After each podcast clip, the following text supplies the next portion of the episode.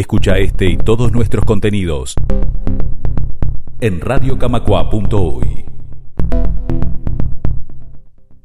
Seguimos en la trama, seguimos en Radio Camacua y es hora de la tercera parte del ciclo de columnas y entrevistas sobre el tema teletrabajo. Hoy vamos a estar hablando sobre una presentación que, que se hizo hace unas semanas en AEU. Se realizó el, el panel, el seminario, el conversatorio sobre teletrabajo y los proyectos para su regulación. Vale la pena recordar que en nuestro país ya tenemos un proyecto de ley que tiene media sanción de la Cámara de Senadores. Ahora va a pasar a la, Cámara Baja y se está discutiendo. Recordemos que el PIT-CNT eh, había solicitado unos días para, para estudiar la iniciativa, no fue contemplada esa solicitud. El PIT-CNT está reclamando, lo escuchábamos ayer a, Milton Castellano, director del, Instituto Cuesta Duarte, está reclamando un amplio diálogo social para para discutir estos temas que afectan a toda la sociedad y estamos en ese, en, en ese contexto, digamos. Y hoy, Irene, lo que, lo que nos interesa es un poco ver hacia afuera cuáles son las experiencias que se, que se están realizando en la Unión Europea, en algunos países, por ejemplo en España concretamente, que, que ya vienen trabajando esto. En España hay un decreto de este año. Vamos a hablar de todo eso a partir de este momento. Sí, hace unas semanas les venimos comentando también sobre esta charla con distintas perspectivas sobre el teletrabajo y los proyectos para su regulación que en la que particip participaron, este, como les decía, varios puntos de vista y varios de ellos de, de AEU. Es por esto que eh, le vamos a dar la bienvenida a una de las participantes, Patricia Plada, que es estudiante de abogacía, participante de proyectos de investigación y extensión de la Universidad de la República y además es afiliada a AEU, así que tiene una perspectiva interna eh, de cómo se da el panorama. En este caso, eh, la visión sobre el teletrabajo desde el sector financiero privado. ¿Cómo estás, Patricia? Hola, buenas tardes. Muchas gracias por la invitación.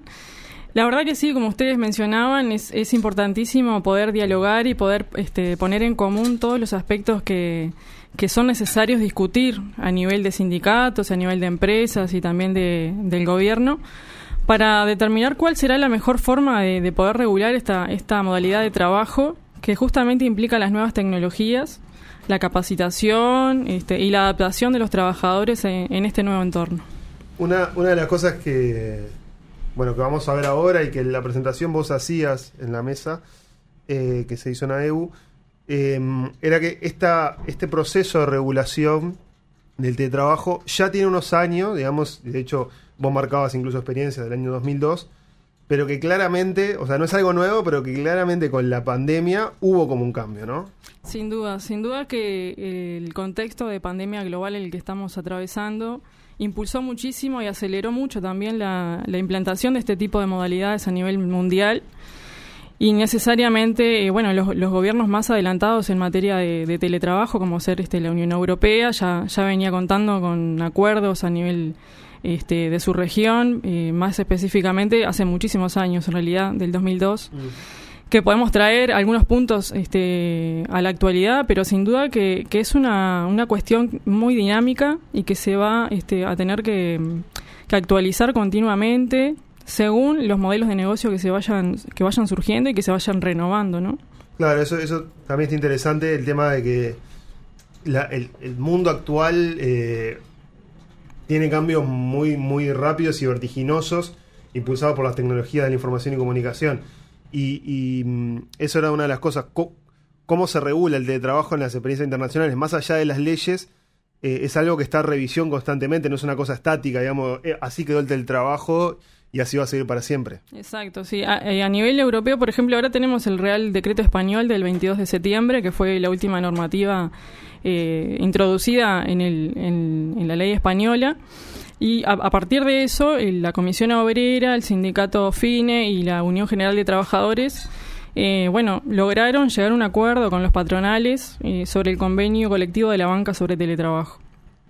Para resumir, en este convenio lo que, lo que regula básicamente es la determinación de un 30% de horas semanales este, acordadas bajo la modalidad de teletrabajo, la, la, entrega de herramientas por parte de la empresa hacia los trabajadores, ya sea la, computadora o los insumos que, que necesiten, También la determinación de una partida de gastos como contraprestación a la utilización, por ejemplo, de lo que viene, viene, a ser el Internet, la luz, el agua, las condiciones físicas del lugar físico donde se desarrolla el trabajo, así como también eh, la determinación de un lugar específico, que en estos, en estos casos, por lo general, viene a ser el domicilio propio del trabajador, ¿no?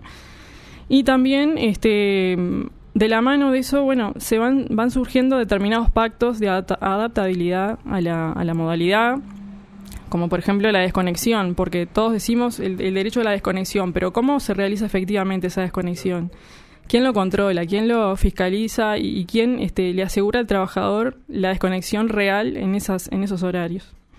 En este caso que estamos hablando de la experiencia esta española eh, en el decreto que es de septiembre, eh, se establece claramente eh, el horario de desconexión que queda como establecido. Digo porque pensando en la, en la norma que se está discutiendo en la ley, el proyecto de ley que se está discutiendo ahora en, el Parlamento, si bien es verdad, hay que decirlo, menciona el derecho a la, a la desconexión, lo deja como librado a un acuerdo. Entonces vaya uno a saber eh, en qué va a llevar ese acuerdo, después bajándolo, volviendo a esa cosa, tenemos la ley, pero después tenemos las experiencias digamos, particulares. Vaya uno a saber en qué va a quedar eso, ¿no? Este, y queda, queda claro en la ley. Entonces, en España, digamos, queda claro que la desconexión es fuera de la jornada de trabajo de, por ejemplo, de, de, 7 de la tarde a 8 de la mañana. Correcto. Y además, eh, a nivel de empresa, por ejemplo, cada sindicato tiene que acordar con su empresa cómo se va a efectuar esa desconexión, determinándolo en un acuerdo específico sobre, sobre ese tema.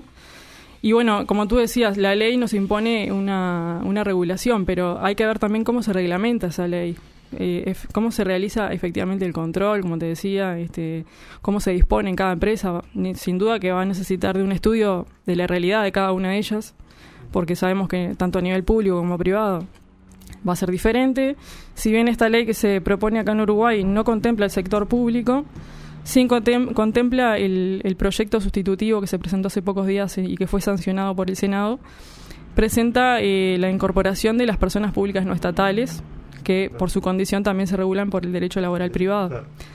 Entonces, eh, es, es, un tema bastante complejo de abordar, este, es más que nada tener en cuenta la integralidad de esta, de esta modalidad, por el hecho de que no solo hay que tener en cuenta la vida personal, sino la conciliación con la laboral, y el cumplimiento de objetivos, que hay que ver también cómo se, cómo se determina, porque sin duda que lo mejor sería trabajar a, este, por, por resultados, según lo que dispone la, la propia OIT en, unos informes, este, bueno, plantea que justamente las empresas lo que tienen es que se, se preocupan por cómo se va a, repercutir esta modalidad en la productividad.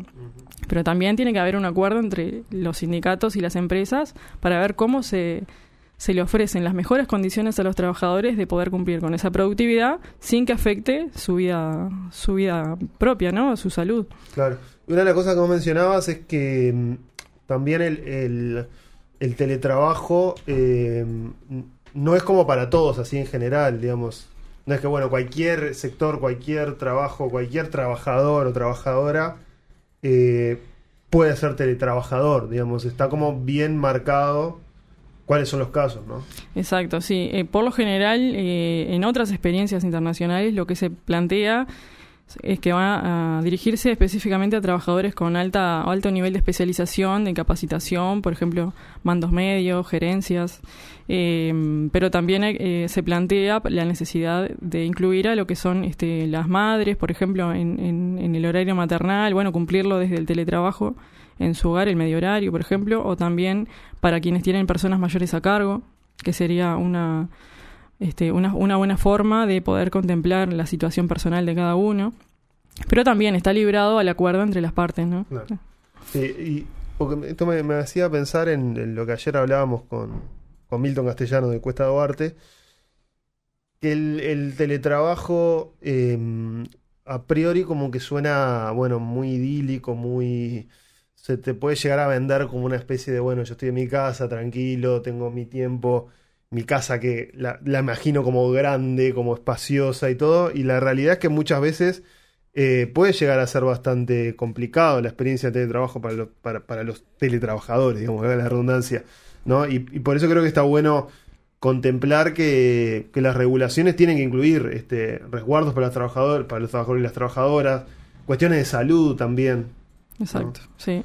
Em, ¿Y cómo, cómo ves, Patricia, el tema de, del- de la sindicalización o, de, o del apego, digamos, que tienen los teletrabajadores a, a los sindicatos? Este, porque esta modalidad, el teletrabajar, o sea, el trabajar a distancia, también uno puede pensar, bueno, uno se, se aparta de lo que es la vida diaria de, por ejemplo, de los sindicatos. Este, ¿Cómo está eso contemplado? ¿Cómo está pensado? Y bueno, en realidad las experiencias internacionales lo que nos, lo que nos están diciendo es que sin dudas que el sindicato necesita una, una renovación. También este, está lo- el planteo, por ejemplo, de, mm, de regular cómo se, cómo se va a seguir este, realizando la tarea sindical a nivel de, de la interna de las empresas. Es un tema bastante importante y, mm, bueno, habitualmente en la región, lo que estuvimos viendo en Chile, por ejemplo, en Colombia, que lo que sucede con los sindicatos es que están tratando de incorporar las redes sociales como una estrategia de intervención directa en la acción sindical. Eh, por ejemplo, con los hashtags, o lo vimos hace poco en Brasil, por ejemplo, este el Banco Itaú que, que se tiró un hashtag ahí este, en contra de la, de la decisión de la, de la empresa. Este, y vamos necesariamente a, a tener que realizar un, un, un análisis justamente de la situación actual y de cómo incorporar la acción sindical, la protección de, de los trabajadores que cumplen con, con esas funciones y, y cómo se reglamenta la libertad sindical más que nada a nivel de los trabajadores que puedan seguir este, sumándose al sindicato y eh, actuando, interviniendo, por ejemplo, realizando las desconexiones como forma de, de, de, alguna acción sindical. Este, y, y bueno, lo, lo que se plantea más que nada es eh, determinar un trabajo a nivel parcial, justamente para este, determinados días trabajar desde su casa, pero otros días sí trabajar en la empresa, en el local de la empresa, que justamente te asegura este, la relación con los Tener compañeros, conexión, claro. exacto, y con los sindicatos propiamente. Es inter- interesantísimo lo, lo que decías antes, el tema de la, de la huelga, porque se, se va ya a una modalidad, decías ahí en la presentación, eh, el derecho a huelga en la modalidad 4.0, ¿no? Exacto. Que suena como algo, bueno, este, como que todavía no lo tenemos incorporado, pero creo que en la práctica un poco también ya lo, ya lo vamos, este, bueno, ya está- todos estamos en las redes, este, todos tenemos experiencia de lo que es, o casi todos expresarnos en, en las redes, pero, pero ya estamos como llevando el derecho a huelga ahí a las redes. Exacto. ¿no? Sí, sí, Este, sin eso me duda. parece- está, está bueno tenerlo en cuenta. Eh, y había, había visto mm, en Chile, eh, si mal no recuerdo, en Chile me, me co- me corregirás, una, mm, un- creo que es un precepto bastante interesante que no, no recoge la ley o el proyecto de ley que se está tratando acá, que es de limitar las vías de comunicación, ¿no? Porque eso también creo que puede quedar abierto, bueno, el, el, el empleador y el empleado están en contacto por todos lados, por ejemplo, WhatsApp, y bueno, y, y puede ser invasivo también para los trabajadores. Exacto, eso creo que va de la mano del, del tema de pactar la modalidad de la desconexión. Más que nada, este, bueno, en, Chile lo que se, lo que vimos es que bueno, se limitaba el uso del WhatsApp, por ejemplo, porque sí, sin duda que es más fácil, mucho más cercano escribirte un WhatsApp que, que bueno, este, utilizar otros medios. También en, en ese sentido se pactaba, bueno, que la comunicación tenía que ser este, por medios institucionales, por ejemplo el mail, ¿no? Claro. Este, y bueno, se ha visto, sí. Este, lo, lo que se ve ahora, por ejemplo, en- estaba leyendo unas notas de, España, es que se ve una hiperconectividad. Y bueno, esto ligado justamente al problema de, cómo regulas la desconexión y que genera altos niveles de estrés. Más que nada, por ejemplo, en, en mujeres que por lo general son las que se dedican en su hogar a las tareas este, eh, de cuidado de los niños, por ejemplo. Puede ser este puede ser repartido pero en realidad lo que se estaba viendo es que eh, las que tenían mayores niveles de estrés eran las mujeres Bien. Bueno, Patricia, eh, te agradecemos estos minutos en, en la trama, en Radio Camacua. Sin duda, esto es un tema que vamos a seguir trabajando porque, porque, bueno, está pasando en el mundo y está pasando en el Parlamento, ¿no? Este, te hago una pregunta genérica para cerrar. ¿Cómo si has podido ver el proyecto este que se está, este- se está viendo en el Parlamento? ¿Cómo muy a nivel genérico? ¿Cómo lo, cómo lo ves vos? ¿Cómo, cómo- cómo- qué, qué aspectos ves del proyecto este que ya tiene media sanción? Bueno, en comparación con el primer proyecto que se había presentado en, en abril, este, este lo vemos como que ha incorporado otras condiciones, otros aspectos que, que van en pro de la protección de los trabajadores. Sin embargo, me parece que, y es una opinión muy personal, que también hay que, hay que ver este, el, tema de la limitación de la jornada. Hay, hay dos artículos, por ejemplo, que, que no, no estarían dentro de, de lo que em, realmente se, se le podría ofrecer una, una desconexión y un control de, de la, de la, del cumplimiento de ese de esa desconexión del, del horario laboral y habría que ver más que nada como te decía anteriormente cómo se reglamenta la ley que surja ah. no porque eh, para mí va a ser ahí la cuestión de, de cómo... De que, se juega el partido. Exacto. Y también a nivel de empresa, cómo se incorpora la reglamentación a los convenios colectivos. Claro. Este artículo que vamos a hacer referencia, para, para dejarlo consignado, es el, es el 8 del proyecto de ley, que lo comentábamos ayer también, que incluso en la sesión del Senado surgió, e, incluso eh, recuerdo de, eh, Bonomi, el senador Bonomi, que dijo que, que hasta podría ser inconstitucional porque establece la limitación, pero semanal, de 48 horas. Semanales, pero no diarias. No diarias, exacto. Creo que va por ahí la cuestión de hasta, hasta dónde sabes cuánto trabajas por día. Este... Decíamos ayer, podría ser hasta exagerando, pero dos jornadas de, 24. Dos días seguidos, 24. Cumpliendo el horario, ahí como que. Sí, quedaría liberado al acuerdo y bueno, a cómo se establece el régimen semanal también. Claro.